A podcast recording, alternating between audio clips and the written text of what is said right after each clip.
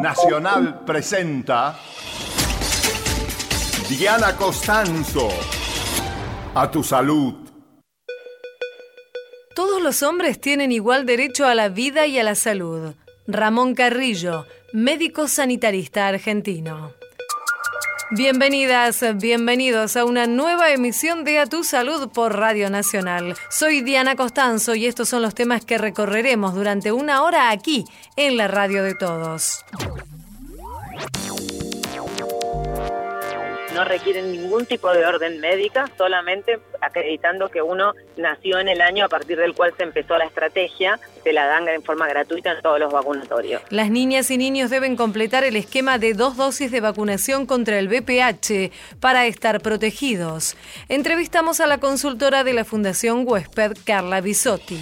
Mantener una alimentación saludable va a ayudar y fortalecer toda la ingesta de ciertos tipos de nutrientes. Una alimentación equilibrada ayuda a prevenir enfermedades durante las épocas de bajas temperaturas. Hablamos con la licenciada Micaela Cusato del Hospital de Clínicas de la Universidad de Buenos Aires.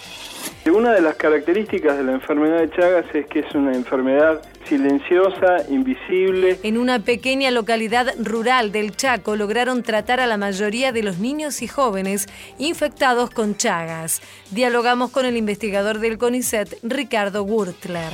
Reducción de la incidencia de las diarreas, mejora en todo lo que son problemas del tracto intestinal, Incluso se han asociado mejoras en cuanto al sistema respiratorio, en cuanto a la mejora de alergias. Fue desarrollado un queso con propiedades beneficiosas para la salud.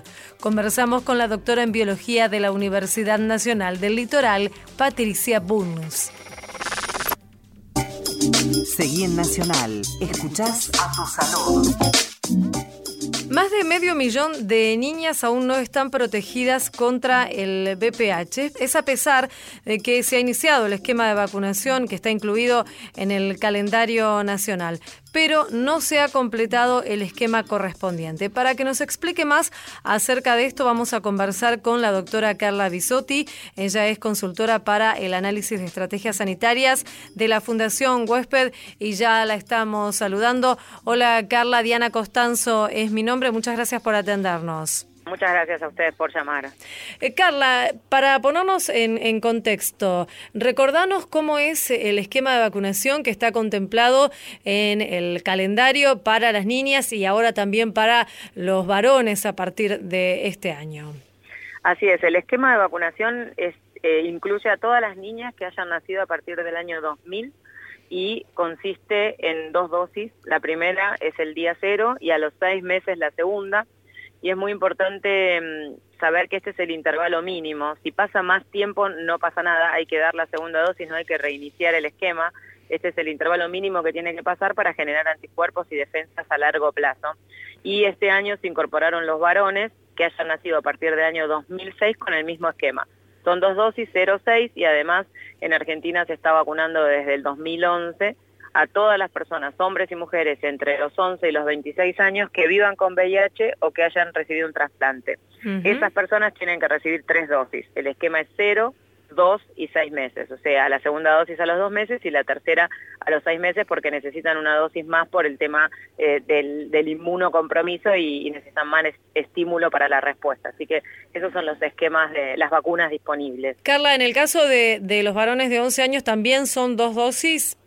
Exactamente, dos dosis. Todos los que reciben a los 11 años, todos los que inician el esquema antes de los 14 años y que no son inmunocomprometidos, es el esquema 0-6 meses, el intervalo mínimo, y si pasa más tiempo no importa. Las personas que empiezan el esquema siendo mayores de 14 años o tienen alguna enfermedad que baja las defensas, requieren el esquema de 0, 2 y 6 meses de tres dosis. claro. Eh, recordanos cuál es la importancia de vacunarse contra el VPH. Bueno, el, el virus papiloma humano es la causa del 100% de los cánceres de cuello de útero que generan en Argentina los genotipos de alto riesgo, la mayoría son el 16 y el 18, generan en Argentina 5.000 nuevos casos por año y 2.000 muertes eh, por, por esta causa, por el cáncer de cuello de útero. Y además, los genotipos de bajo riesgo, el 6 y el 11, son la causa más frecuente de verrugas genitales, tanto en hombres como en mujeres. Los genotipos de alto riesgo pueden también provocar cáncer, la infección persistente por estos fenotipos, cáncer de pene, cáncer de ano o cáncer de garganta, tanto en hombres como en mujeres. Entonces, estamos hablando de enfermedades importantes y estamos hablando de prevenirlos a través de una vacuna, la infección por el germen que causa la mayoría de los cánceres de cuello de útero. Así que esa es la importancia de recibir la vacuna, además de, obviamente, las mujeres seguir recomendando muy fuertemente lo que se llama tamizaje o, prevención secundaria, que es el, el, Papa Nicolau y los controles ginecológicos. Mm, claro, sin duda. Esto, obviamente, la vacuna no reemplaza a los controles que, que deben realizarse las mujeres, ¿es cierto? Eh, Exactamente, son estrategias absolutamente complementarias que deben potenciarse, no competir entre ellas. Eh, claro, pero la importancia de esto que mencionabas, es una vacuna que previene el cáncer. Esto lo podríamos sintetizar de esta manera, este tipo, este tipo de cáncer que vos nos comentabas, ¿cierto? Exactamente, es una mm. vacuna que previene el cáncer y es una vacuna que dándosela a las adolescentes a los 11 años va a prevenir la infección por este virus y va a disminuir las posibilidades que tenga cáncer de, que recibe la vacuna hasta por lo menos 10, 15 años, porque estas infecciones persistentes son justamente eso, son persistentes en el tiempo y a medida que pasa el tiempo van desarrollando lesiones precancerosas y cáncer y ese es el, objetivo de la vacunación, es prevenir la infección por ese virus. Y Carla, ustedes desde la Fundación Huésped están indicando que hay niñas, decíamos en la introducción más de medio millón de niñas, que a pesar de haberse vacunado no están protegidas y que incluso hay algún sector que no se vacunó aún. Claro, porque cuando uno empieza el esquema de vacunación, si no lo completa, no recibe la protección a largo plazo y no, estamos tranquilos. Entonces, lo que se sabe son datos del Ministerio de Salud de la Nación es que desde el 2011 que se incorporó la vacuna, más o menos todos los años se vacunó un poquito más del 80% de las niñas que tenían que vacunarse con la primera dosis y las que accedieron a la segunda dosis son alrededor del 55%. Entonces, desde el 2011 hasta ahora, esas chicas que se dieron la primera dosis pero no la segunda, iniciaron su esquema de vacunación, pero al no haberlo completado no tienen la protección asegurada. Entonces, el objetivo, el desafío y, la importancia de la comunicación es que todos los padres de las adolescentes o todas las adolescentes que sepan que hayan recibido una dosis de la vacuna puedan acercarse a los vacunatorios para recibir la segunda y estar seguros que están protegidos y ahí entra como importante el concepto que no importa que haya pasado más de seis meses, solamente tienen que recibir la segunda dosis para estar tranquilas que están protegidas. Entonces, desde el 2011 hasta ahora, hay 500.000 niñas que se dieron la primera dosis y por algún motivo no completaron el esquema y hay un porcentaje que es ese 20% por año que son alrededor de 200.000 chicas que ni siquiera accedieron a la primera dosis. Entonces el mensaje ahí es que todas las niñas que hayan nacido a partir del año 2000 tienen reservada la dosis de vacuna en los vacunatorios y con el documento acreditando que nacieron a partir del año 2000 les corresponde la vacunación para poder estar protegidas. Esto es importante, se acercan solo con el, documento y pueden recibir la, dosis, no necesitan otro tipo de trámite. Las vacunas de calendario son gratuitas y obligatorias y no requieren ningún tipo de orden médica, solamente acreditando que uno nació en el año a partir del cual se empezó la estrategia se la dan en forma gratuita en todos los vacunatorios. Claro, porque a veces viste que esta cuestión de, de la burocracia o de la demora en las consultas médicas y demás hace que no se acerquen a vacunarse por esto. Es importante entonces este mensaje acerca de que no lo necesitan, no necesitan ningún tipo de orden. Exactamente, la idea justamente es tratar de correr y de disminuir las barreras de acceso y claramente hacer una consulta para que te indique una vacuna es una barrera y, pueden ir directamente al vacunatorio porque por ley no hace falta orden médica para las vacunas de calendario. ¿Qué pasa con las personas que no están incluidas dentro del calendario nacional de vacunación, pero desean vacunarse contra el VPH? Tenemos que tener muy claro que una cosa es una estrategia sanitaria, ¿sí? de salud pública, que es esta de vacunar a todas las niñas que nacieron a partir del 2000 y a todos los varones que nacieron a partir del 2006 y otra cosa es la salud individual y la indicación individual. Si alguna persona desde el punto de vista individual puede recibir la vacuna o su, su médico considera que se puede beneficiar por, con la vacunación, obviamente que es una cosa complementaria y que es recomendable que sí, que se acerquen al médico para consultar si desde el punto de vista individual se pueden beneficiar para poder recibir la vacuna en el sector privado como, como estrategia complementaria.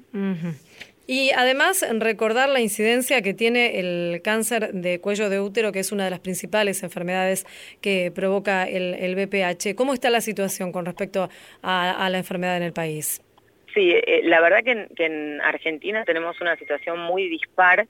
Hay algunos lugares donde la incidencia y la mortalidad es parecida al Reino Unido o a Estados Unidos, como puede ser en Ciudad de Buenos Aires o en Tierra del Fuego, y hay otros lugares como en el norte del país que la incidencia es muchísimo más alta, así que dentro de nuestro país hay inequidades grandes y mm. hay, como decíamos, 5.000 nuevos casos y 2.000 muertes por año. Entonces, estamos hablando de, de mujeres cuyo impacto más grande es en las mujeres que tienen dificultades desde el punto de vista socioeconómico y que tienen problemas y dificultades en el acceso al sistema de salud. Así que mm. que se vacunen eh, en el calendario de vacunación cuando son adolescentes realmente va a cambiar la realidad y el pronóstico. Así que por eso el esfuerzo que tenemos que hacer para que todas puedan recibir la vacuna.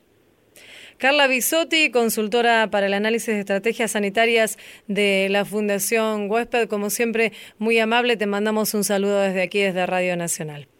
Un gusto grande y muchas gracias a ustedes por ayudar a difundir esta información tan importante. Hasta luego. Hasta luego. A tu salud, Nacional, 80 años. Hacemos radio, hacemos historia. Si no canto lo que siento, me voy a morir por dentro.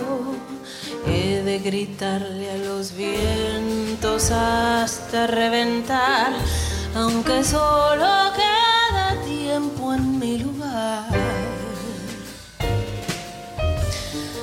quiero me toco el alma, pues mi carne ya no es nada. He de fusionar mi resto con el despertar, aunque se pudra mi boca por callar.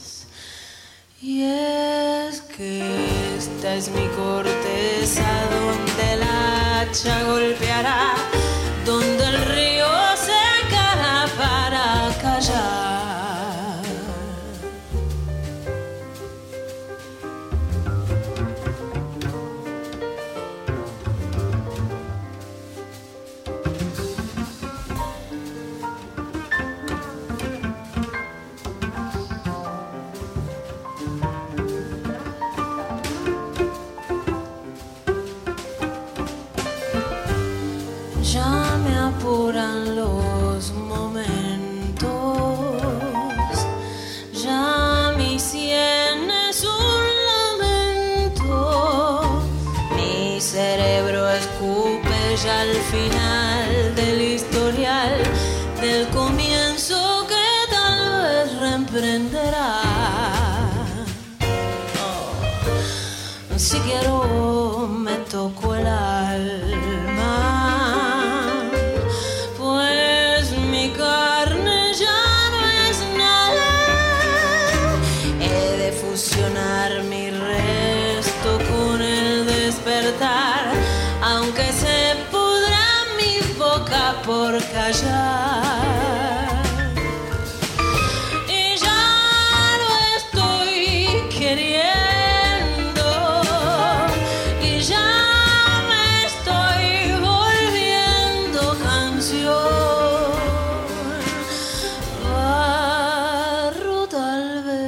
La música en A Tu Salud, Ligia Piro, Barro Tal vez. Estás escuchando A Tu Salud. Estás escuchando Nacional. Los cambios de temperaturas con los primeros fríos suelen venir acompañados por resfríos y algunas otras afecciones. Es por eso que resulta imprescindible mantener una buena alimentación para fortalecer las defensas del organismo. Vamos a conversar aquí en Radio Nacional con la licenciada Micaela Acusato. Ella es licenciada en nutrición del Departamento de Alimentación y Dietética del Hospital de Clínicas de la Universidad de Buenos Aires. Hola Micaela, muchas gracias por atender a Radio Nacional. ¿Cómo estás? Muchas gracias por la invitación. Muy bien, muchas gracias a vos, Micaela. ¿De qué manera influye la alimentación en lo que es este objetivo de mantener fuertes las defensas de nuestro organismo? Es cierto que diversos nutrientes, sobre todo lo que son las vitaminas y los minerales, participan en el sistema inmunitario, pero eso, digamos, no implica que comer en grandes cantidades mejora las defensas. Lo que sí, obviamente, mantener una alimentación saludable va a ayudar y fortalecer toda la ingesta de ciertos tipos de nutrientes y esto obviamente ayuda a que nosotros podamos estar más preparados para la oleada de frío que se nos avecina. Claro, seguro. ¿Y de qué manera las, las vitaminas predisponen bien entonces a nuestro cuerpo? Las vitaminas que más se ven involucradas son las vitaminas A, E y C, que son todas antioxidantes, sí, que justamente trabajan con lo que son los radicales libres, se van incorporando a medida que pasa el tiempo y justamente intervienen para disminuir lo que sería el estrés. Y por otro lado también está el complejo B y minerales como el zinc, el selenio y el hierro. ¿Y en invierno comemos alimentos eh, diferentes? Que en verano, digo, varía mucho nuestra alimentación. Tal vez el, el verano tiene esta cuestión de hacernos tener más ganas de comer ensaladas o frutas y así incorporamos más frutas y verduras, ¿cierto? Exacto, sí, lo, que tiene el, el invierno es que justamente, como bien decías vos, Diana, la gente quizás no está tan acostumbrada a consumir tantos vegetales, uno tiende a consumir más, más alimentos eh, de forma caliente, por eso está bueno establecer algunas estrategias, como incluir vegetales en los que son guisos o budines, o realizar algún otro tipo de estrategia como sopas, por ejemplo, que tengan buena cantidad de vegetales y consumirlos en su forma entera para poder también incorporarlos más a la alimentación. Y también, por ejemplo, la forma de cocción de los alimentos influye. Sí, o sea, influyen sobre todo en lo que son las vitaminas, por ejemplo, las vitaminas C, si uno, digamos, lo lleva el alimento a cocción, como por ejemplo el, tomate, supongamos, lo que tiene es que reduce eh, la disponibilidad que tenemos de ese nutriente al consumirlo. Entonces siempre es preferible que se incorporen los vegetales de forma cruda, ¿sí? Pero digamos, no hay, no hay inconveniente si se consumen de forma cocida. Lo que sí, preferir otros tipos de cocción, como por ejemplo cocciones al vapor, o algo que haga que se disminuya el, el tiempo de contacto con el calor. ¿Cuáles serían, por ejemplo, dentro de este grupo de, de, vitaminas que mencionabas, las verduras más recomendadas para comer durante esta época del año? Bueno, sobre todo lo que son los vegetales de hoja, como acelga, espinaca, sí, el tomate, el, todo lo que son los brotes como el, el, el brócoli, el coliflor, sí, todos esos tipos de, de vegetales tienen vitaminas, como decíamos antes, vitamina A, vitamina E, vitamina C, entonces eso va justamente a ayudar a poder lograr el requerimiento. Por mm. otro lado, todo lo que son los, los vegetales anaranjados, ¿sí? como por ejemplo la zanahoria, el zapallo, o colorados como el ají, el tomate, sí, también tienen betacaroteno, que es provitamina que van a en el cuerpo formar la vitamina A, que también dijimos que era importante. Claro. Después, por ejemplo, la vitamina E se encuentra en todo lo que son las frutas secas, entonces también es importante consumir frutas secas o aceites, sobre todo en estados crudos, para poder incorporar estos aceites esenciales, ácidos grasos esenciales. Por ejemplo, hay muchas personas que tienen la costumbre de desayunar un jugo de naranja. ¿Esto es, es bueno para incorporar vitamina C o algunas otras también? La vitamina C también se encuentra en todos lo que son los cítricos, como bien decís vos, la naranja, la mandarina, el pomelo, también está en el kiwi, la frutilla. El jugo es una buena estrategia, sobre todo para aquellos pacientes o aquellas personas que eh, no, no consuman frutas de manera habitual, porque en realidad consumirlo en forma de jugo lo que hace es concentrar todas las propiedades que, que tiene la fruta en una cantidad muy pequeña. Por ejemplo, si nosotros para hacer un jugo necesitamos 3 a tres a cuatro naranjas, estamos consumiendo la totalidad de frutas recomendadas en el día en solamente una ingesta. Mm. O sea que es mejor y preferible consumirlo en su estado entero porque tiene aparte todo lo que es el ollejo fibra, se mastica mucho más, la fibra ayuda a que uno pueda ir bien de cuerpo y al masticarlo también nos da más saciedad, entonces tiene toda una serie de beneficios el consumo de la fruta entera, que no quiere decir que si cuesta un poquito más el consumo de, de fruta se puedan introducir en, en.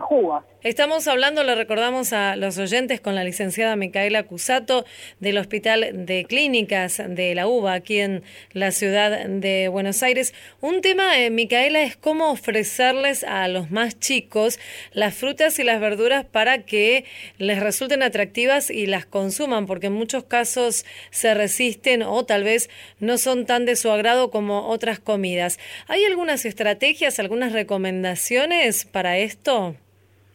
Sí, en realidad nosotros eh, como nutricionistas siempre recomendamos que obviamente los niños adquieran hábitos saludables desde pequeños, por eso es muy importante cómo uno va introduciendo este tipo de, de estilo de vida en lo que es la mesa familiar. En realidad no hay una estrategia única ni todos los chicos van a estar, digamos, predispuestos a consumir más o, o menos tipos de vegetales, pero sí se pueden tratar de estimular el consumo a través de nuevas preparaciones o tratar de, de hacer, por ejemplo, como hablábamos antes, algunos budines o las tartas que también son muy aceptadas en los chicos o, por ejemplo, cuando hacen un puré que no sea todo de papa, sino que también tenga mezclado otro tipo de vegetales. ¿sí? Siempre es una buena estrategia, sobre todo el ofrecer, digamos, es, es muy importante ofrecerle a los niños distintas formas de preparación de los vegetales para que ellos puedan decidir y ver cuál prefieren más. Pero, digamos, si ni siquiera se les da la opción, es como que esto se va a dificultar muchísimo más. Claro, a veces hay que tener una cuota extra de paciencia, ¿no? Sobre todo con los más chiquitos. Insistir Seguro. un poco, ¿no? En esto. Y además, eh, Micaela, hay una cantidad, solamente una parte de la población cumple con esto, según tengo entendido, pero digo, hay una cantidad eh, mínima de porciones de frutas y verduras que está recomendado consumir por día. ¿Cuántos son y estimativamente cuánto se cumple esto? Sí, en lo que son las frutas, como decíamos antes, más o menos tres a cuatro frutas por día sería lo ideal y una fruta por lo menos que sea cítrica. Y en cuanto a vegetales, siempre hay que acompañar vegetales, o sea, se dice de cinco vegetales eh, de distintos colores para que justamente tengan distintos eh, nutrientes, distintas vitaminas cada, cada color, digamos, para hacerlo más sencillo para quien elige. Lo ideal es que los vegetales estén presentes tanto en almuerzo como en la cena, ¿sí? Una alimentación saludable, recordemos que tiene que tener mínimo cuatro comidas principales, que son desayuno, almuerzo, merienda y cena. Después puede haber, digamos, las colaciones, que son comidas entre esas comidas principales, en el caso de quedarse con hambre o consumir por indicación alguna ingesta más. Pero lo que es almuerzo y cena, siempre en ambas comidas, por lo menos medio plato de vegetales sería, digamos, lo, lo ideal para una alimentación saludable. Y muchas veces se dice que cuando llega el frío está más para comerse un guisito o unas pastas, ¿sí? Comidas que tal vez se tienten más. ¿El cuerpo necesita este tipo de, de alimentos cuando hace más frío? ¿O es solamente por una cuestión de costumbres o, o de gustos que se da, que se consuma más este tipo de comidas? Sí, yo creo que es más bien por un, el propio confort, ¿no? Digamos, de, de corporal, de cuando uno tiene frío tiende a ir por alimentos quizás más eh, de preparaciones calientes. En realidad no hay ningún estudio que diga que el invierno, en el invierno uno tiene que comer alimentos justamente que requieren algún tipo de cocción. Pero sí, eh, lo que es la temperatura corporal y lo que es la temperatura ambiente influye muchas veces en este tipo de elecciones. ¿Y qué pasa con el tema de, de, las harinas, que también se da mucho y se incrementa mucho el consumo durante el invierno? Las harinas es un, es un alimento totalmente saludable, si se come en la cantidad controlada y adecuada, es, es, una, es un nutriente muy importante. La harina tiene hidratos de carbono, ¿no? que es un nutriente muy importante y que tiene que estar presente en, en la mesa de, de, de todas las personas. Uh -huh. eh, sí hay como digamos mayor eh, poder adictivo si se le quiere llamar de alguna manera o mayor predisposición a que digamos, las personas elijan los, los alimentos que tienen harinas porque justamente esto genera como un poder mayor de adicción o esa sensación de ganas de comer ese tipo de alimentos, pero por un tema que viene de, de la evolución desde antes, donde los hombres elegían ese tipo de alimentos para, para su consumo cotidiano. Pero no hay ningún inconveniente que se consuman, ya te digo, siempre que sea en forma controlada, un plato de cereales puede estar acompañado en el almuerzo o en la cena, e incluso en algunas ocasiones especiales se puede reemplazar, no sé, por ejemplo, las tostadas del desayuno, por alguna factura, eso, digamos, si se hace la medida justa no va a traer ningún inconveniente. Claro. ¿Es habitual ganar algunos kilos durante el invierno?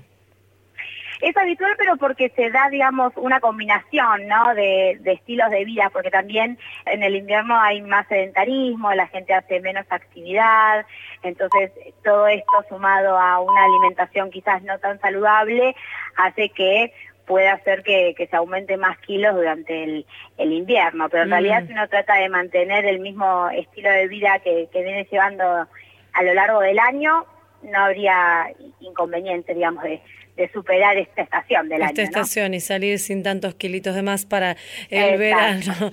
Y eh, Micaela, finalmente, el tema de la actividad física también influye en esto que hablábamos al comienzo, en la posibilidad de mantener altas las defensas para afrontar estas enfermedades que son más comunes durante las épocas de frío.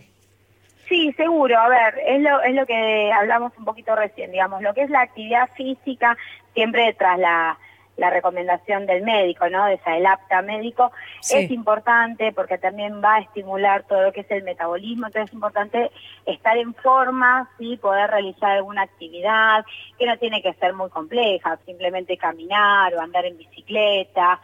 Eso, por ejemplo, sumado a otros estilos de vida como por ejemplo el no fumar o tratar de dormir las horas correspondientes y tratar de hacer alguna actividad eh, recreacional para justamente bajar todo lo que es el estrés, también es, es muy importante para, para aumentar o fortalecer lo que son las defensas del organismo. Así que es todo un conjunto, digamos. Uh -huh. el, el sistema inmunológico es muy complejo, o sea, hablar de solo un factor que lo modifica o que interfiere nos quedaríamos cortos. Así claro. que es importante que, que las personas tengan esta visión global y puedan realizar dentro de lo que ellos puedan los mayores cambios y estilo de vida saludables. Claro, y hablando siempre de personas que tienen una salud buena sin tener ninguna enfermedad, digo, de, de base que los condicione, ¿no?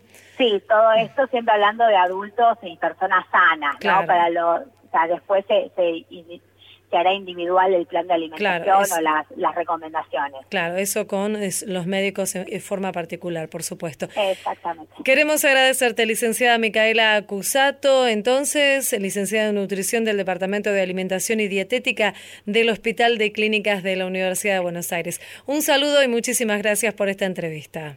No, muchísimas gracias a vos, Diana. Hasta luego. Hasta luego. Escuchás a tu salud por Nacional. Prendete a la radio. Prendete a Nacional. Estás escuchando a tu salud. Estás escuchando Nacional.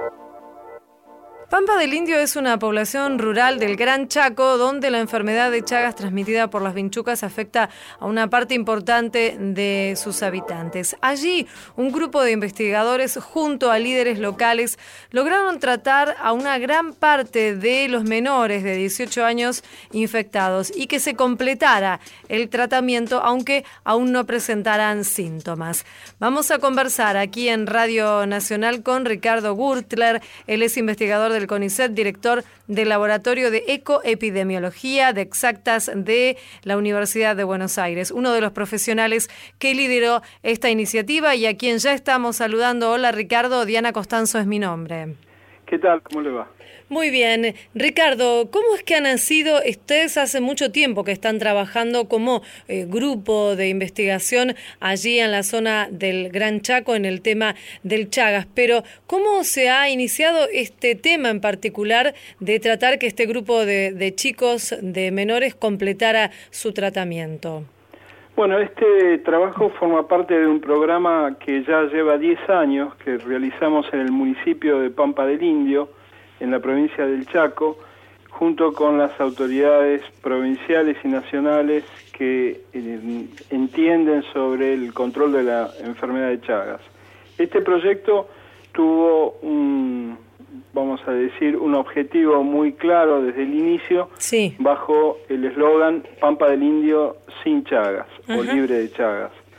Y para eso lo que hicimos fue en todo el municipio, que tiene unas 1.500 viviendas rurales, desarrollar una serie de acciones de control junto con la población local, la intendencia y el hospital, para que primero se eliminaran las vinchucas de las viviendas y después organizadamente se hiciera diagnóstico y tratamiento de los menores infectados con Chagas. Esto empezó, esta parte del trabajo que publicamos ahora, empezó aproximadamente al cuarto año del programa, ya que primero necesitábamos eliminar las vinchucas para que no hubiera nuevos casos de Chagas. Ricardo, una parte importante del trabajo que ustedes realizan es la interacción con los pobladores de Pampa del Indio y esta situación que se da de eh, poder explicarles que a pesar de que sus hijos no presenten síntomas, la enfermedad puede estar presente en un futuro ya que están infectados, ¿cierto? Exactamente, una de las características de la enfermedad de Chagas es que es una enfermedad silenciosa, invisible, que tiene fácil diagnóstico y tiene tratamiento, pero que ha sido históricamente desatendida por los servicios de salud por una serie de motivos. Uno de ellos es por el mito de que el tratamiento era muy peligroso, cosa que se sabe ya desde hace décadas que debidamente supervisado el tratamiento tiene generalmente manifestaciones adversas leves.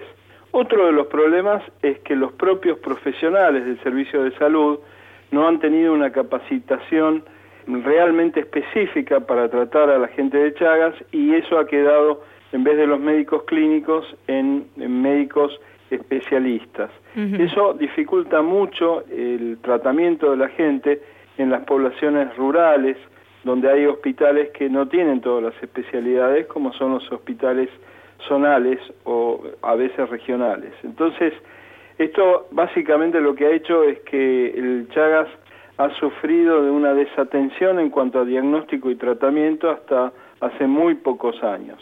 En particular, las poblaciones rurales son las más desatendidas porque existe un obstáculo que es la distancia al hospital y la falta de movilidad que suele tener, suelen tener los hospitales en zonas como Pampa del Indio y gran parte de nuestro país. Entonces, el poblador queda eh, huérfano de tratamiento, de diagnóstico y no, no se le ofrecen posibilidades. Nuestro trabajo en este caso tuvo una base de lo que llamamos participación comunitaria en cuanto a información, reuniones con los líderes locales, con las comunidades, llevar el problema hacia las comunidades y empezar a visibilizarlo junto con el control de la vinchuca. Claro. Entonces la gente entendió básicamente todo un paquete de control, vio oportunidades para llevar adelante el tratamiento y que en definitiva eh, no iban a quedar en la mitad del camino, sino Mm. que ade- después del diagnóstico iba a haber realmente una posibilidad de tratar a los chicos en sus propias localidades de residencia. Claro, ¿cómo está integrada esta población rural? En realidad, este municipio tiene una gran cantidad de parajes, como todo municipio en la Argentina, Sí. eh, tiene una gran cantidad de pequeñas poblaciones que se denominan parajes.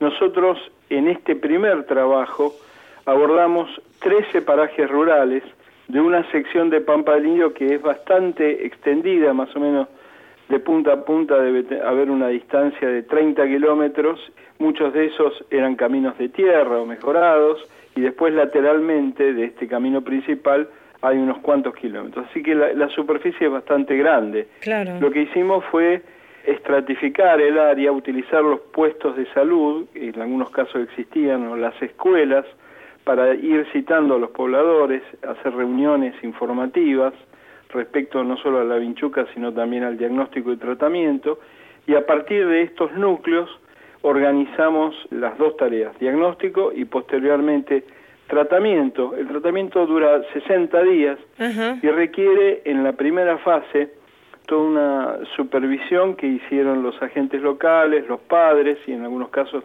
hasta los maestros. Esta supervisión tiene que ver con em, documentar la adherencia del paciente y estar atentos a que no hubiera mm, eh, reacciones adversas. Y en caso de que lo hubiera, hubiera un sistema, montamos un sistema de comunicación rápida para que la persona poder atenderla o decidir los médicos del hospital, que estaban a 40, 50 kilómetros, a veces, pudieran tomar cartas en el asunto. Habían diseñado una especie de, de tarjeta con los días en que se debían tomar y de qué manera se debía tomar la medicación. ¿Es el besnidazol lo que les medican? Sí, con lo que les medican. La, la droga se llama besnidazol y se toma eh, durante 60 días dos veces por día.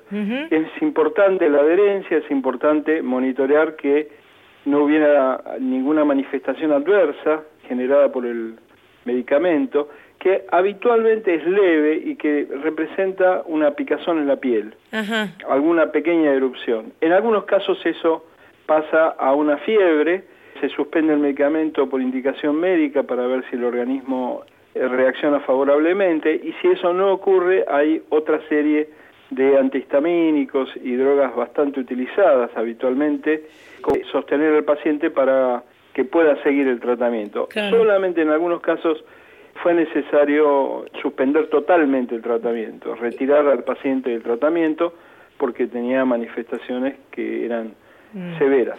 ¿Y en los chicos la infección desaparece? En los chicos es donde es más fácil el tratamiento porque hay menos reacciones adversas y los resultados de eliminación del parásito se pueden observar en menos tiempo. Generalmente el parásito desaparece rápidamente, pero las pruebas de sangre que indican la curación demoran a veces hasta años en, negativizarse, o sea, en dar una prueba definitiva de la cura. Mm. Entonces, hay que hacer el tratamiento independientemente de que este examen de sangre siga dando positivo. Sabemos que eso va a ocurrir durante un tiempo y uno tiene que ser paciente. Mm. El tratamiento es muy efectivo, pero eso recién se sabe unos años después. Nosotros lo que obtuvimos fueron pruebas de la eliminación del parásito en muy poco tiempo. Eso es muy promisorio de que los, en este caso los niños tratados, estaban en curso de cura. Estamos hablando aquí en Radio Nacional, les recordamos a nuestros oyentes, con el doctor Ricardo Gurtler, él es investigador del CONICET y trabaja en el tema de Chagas desde hace mucho tiempo. ¿Qué porcentaje de la población que ustedes pudieron chequear de, de Pampa del Indio estaba infectada? En Pampa del Indio aproximadamente uno de cada cuatro habitantes de la zona rural, y son más de 5.000, 6.000, está infectado con Chagas. Esto varía con la edad. En los menores, en este caso, cuando hicimos el trabajo, como hacía mucho que no se aplicaban insecticidas, este porcentaje era muy elevado, era superior al 20%. Después hicimos lo mismo en otras tres áreas del municipio, cubrimos todo el municipio que es bastante grande, y que tiene mm, la mitad de la población es de origen com, o sea, de la etnia toba. Y, mm, y generalmente ellos aceptaron muy bien el tratamiento, en algunas áreas más que en otras, pero básicamente tenemos una más de 3.000 personas diagnosticadas y cerca de 200 tratadas en mm. estos años. Y con el tema del diagnóstico, porque en la comunidad COM sobre todo hay una cuestión con, con los niños, si se oponen a, a, sacarse sangre, ¿cómo lo pudieron manejar a esto? Bueno, en general con los niños muy pequeños ocurre esto. Contrariamente a lo que ocurrió en otras áreas o lo que ocurre con la población indígena en otras áreas, el escalamiento de las acciones que nosotros emprendimos, partiendo de hablar con los líderes de las comunidades, hacer toda una campaña de información y de que ellos entendieran de qué se trataba esto, aprovechando que hay agentes sanitarios de la propia comunidad aborigen o indígena que facilitaba la comunicación cuando había problemas de idioma. Todo eso fue mm, una construcción que realizamos con, en diferentes zonas, porque esto es bastante variable inclusive dentro del municipio, ¿no? La estructura de la comunidad, si tienen agente sanitario o no. Esto fue un, no, es, no es tan parejo, digamos, homogéneo, sino que fue un, trabajo prácticamente de, de, grupos de parajes en grupos de parajes y en cada uno había diferente tipo de desafíos. La comunidad en general podemos decir que tuvo alto nivel de aceptabilidad del diagnóstico y también del tratamiento. Y esto fue probablemente fue mucho mayor cuando había agentes sanitarios de la propia comunidad indígena. Claro, la interacción ahí es entonces fundamental. Ricardo, ¿quiere nombrar al equipo que trabaja y también lo hizo particularmente en este caso? El trabajo que realizamos nosotros está liderado por Paula Sartor. Actualmente ella vive en el Chaco y también está a cargo del programa de Chagas. En aquella época ella era becaria postdoctoral en mi laboratorio. Mm. También está mm, Marta Victoria Cardinal, que es investigadora de mi laboratorio, Ivana Colayani, una médica que en aquella época iniciaba el trabajo y que ahora está en el Hospital Santoyani, el doctor Héctor Freilich, que también era especialista en tratamiento y del programa de Chagas, y la doctora Jacqueline Búa del Instituto de Chagas acá en Buenos Aires e investigadora del CONICET. Y el trabajo fue publicado en una revista internacional. Este trabajo fue publicado muy recientemente en PLOS Neglected Tropical Diseases, que es una revista muy prestigiosa de acceso libre y donde el, particularmente la parte más importante quizás del trabajo, lo que capturó la atención, tiene que ver con el eh, vencer este problema de acceso que tienen las poblaciones rurales marginalizadas, especialmente las poblaciones indígenas. Queremos agradecerle a Ricardo Gurtler, investigador del CONICET, director del Laboratorio de Ecoepidemiología de la Facultad de Exactas de la UBA, por esta charla aquí en Radio Nacional. Le mandamos un saludo. Muchísimas gracias a ustedes. Muy amable, hasta luego. Saludos.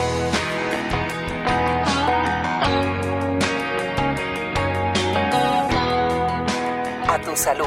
Con Diana Costanzo, por la radio de todos.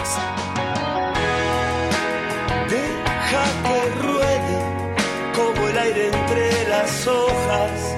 Todo es oro, todo es sal.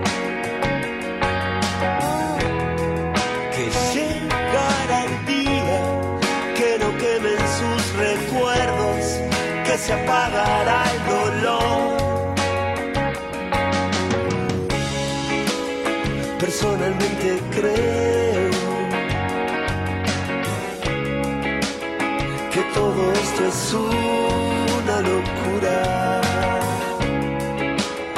Personalmente creo que todo esto es una locura.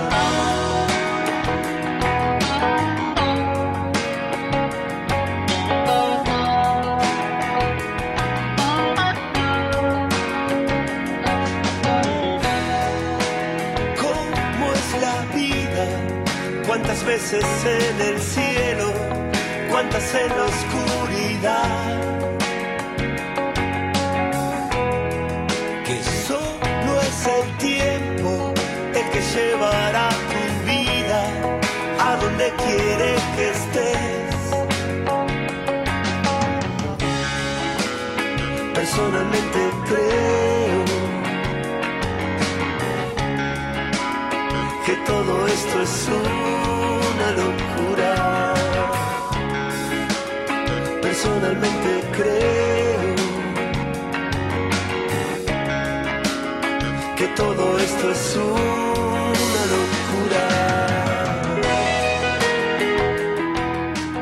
Esto es personalmente las pelotas.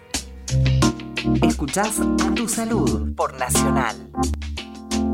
Los alimentos pueden beneficiar a la salud. Es el caso de los productos probióticos que aportan bacterias benéficas cuando son incorporados a la dieta de manera periódica.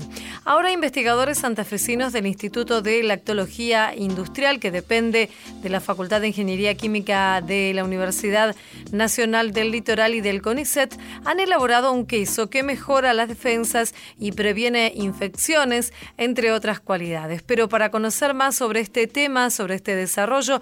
Vamos a conversar con la doctora en Ciencias Biológicas de allí, de la Universidad Nacional del Litoral, Patricia Burns, que trabaja en este desarrollo. Hola Patricia, Diana Costanzo es mi nombre, muchas gracias por atenderme. Hola Diana, ¿cómo estás? Eh, gracias a vos por comunicarte con nosotros y por estar interesado en nuestro trabajo. No, por favor. Patricia, para ponernos en tema y que los oyentes que tal vez no lo conocen puedan interiorizarse también. ¿Qué es un probiótico? ¿De qué hablamos cuando decimos probiótico? Bueno, los probióticos en realidad son bacterias, bacterias que este, son benéficas, es decir, que al consumirlas nosotros siempre vamos a obtener un beneficio hacia la salud. Por ahí uno asocia a una bacteria que puede generar una enfermedad, pero en nuestro caso hablamos de probióticos, que son bacterias que siempre eh, tienen un efecto positivo. O sea, son bacterias buenas. Son bacterias buenas, exactamente, bacterias buenas. Amigables con nuestro organismo. Claro. Bacterias buenas que al consumirlas en un alimento se van a instalar momentáneamente en nuestro intestino y desde ahí, desde ese sitio, van a generar un efecto positivo sobre nuestra salud. Y Patricia, comentábamos al comienzo entonces que ustedes allí en el inline, no esta es la sigla del, del instituto, están desarrollando un tipo de queso que podría tener o que contiene, ustedes han probado esto ya, estas propiedades para la salud. ¿Podrías contarnos un poco más acerca de este desarrollo? Sí, en realidad, bueno, te cuento el grupo de trabajo. Está integrado además por el doctor Facundo Cufia y los ingenieros Carlos Meinardi y Guillermo George. O sea, somos un grupo, como vos bien dijiste, del Inline, perteneciente a UNL y CONICET, que estamos desarrollando, o que hemos desarrollado en realidad, un queso que se llama, es un queso tipo fiordilate. En realidad es un queso similar a la mozzarella, es un queso de pasta hilada. Ajá. Fiordilate es un queso que se consume, por ejemplo, es muy conocido en Italia, donde es elaborado a partir de leche pasteurizada de vaca. Por ejemplo, la mozzarella en realidad es elaborada con leche de búfala. Mm. Nosotros en este caso, por eso trabajamos con el tipo Fiordilate.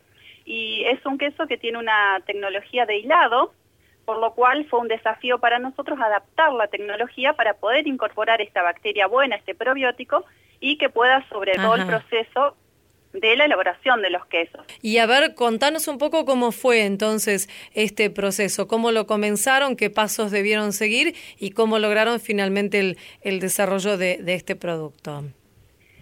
Sí, nosotros empezamos, bueno, eh, ya el laboratorio, que es un, cabe destacar que es un instituto en el cual tenemos las tres áreas trabajando de manera conjunta, es decir, el área de tecnología, el área de microbiología y el área de fisicoquímica, y las personas que estamos integrando el proyecto pertenecemos a las tres áreas, por lo cual es un trabajo que se ha hecho en conjunto.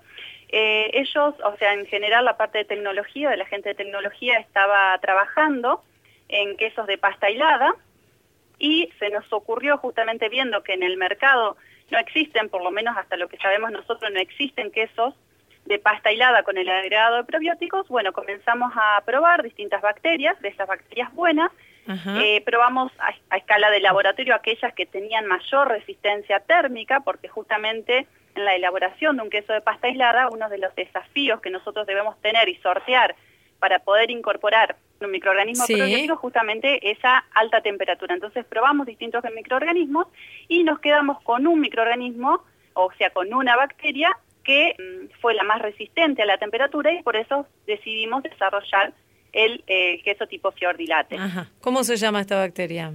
Es un Lactobacillus rhamnosus, por ahí es una cepa comercial, una cepa que ya está conocida y que está probada, sus propiedades probióticas, este, por ahí es un poco complicado el nombre, pero es una cepa de Lactobacillus rhamnosus. Y Patricia, entonces decíamos que hay ciertas eh, propiedades que tiene esta bacteria incorporada al queso que puede hacer que la salud se mejore o se beneficie en ciertos aspectos. ¿En qué aspectos puede ser bueno para nuestro organismo? Bueno, en general, aspectos positivos sobre la salud que se asocian a los microorganismos probióticos y a esta cepa que está muy muy bien estudiada, es por ejemplo en la reducción de la incidencia de las diarreas, mejora en todo lo que son problemas del tracto intestinal, incluso se han asociado mejoras en cuanto al sistema respiratorio, en cuanto a la mejora de alergias, Ajá. y como eh, mecanismo general podemos hablar de una estimulación del sistema inmunológico, es decir, una estimulación de nuestras defensas del cuerpo. O sea que si uno consume este tipo de queso puede tener, por ejemplo, mayor resistencia a cierto tipo de infecciones.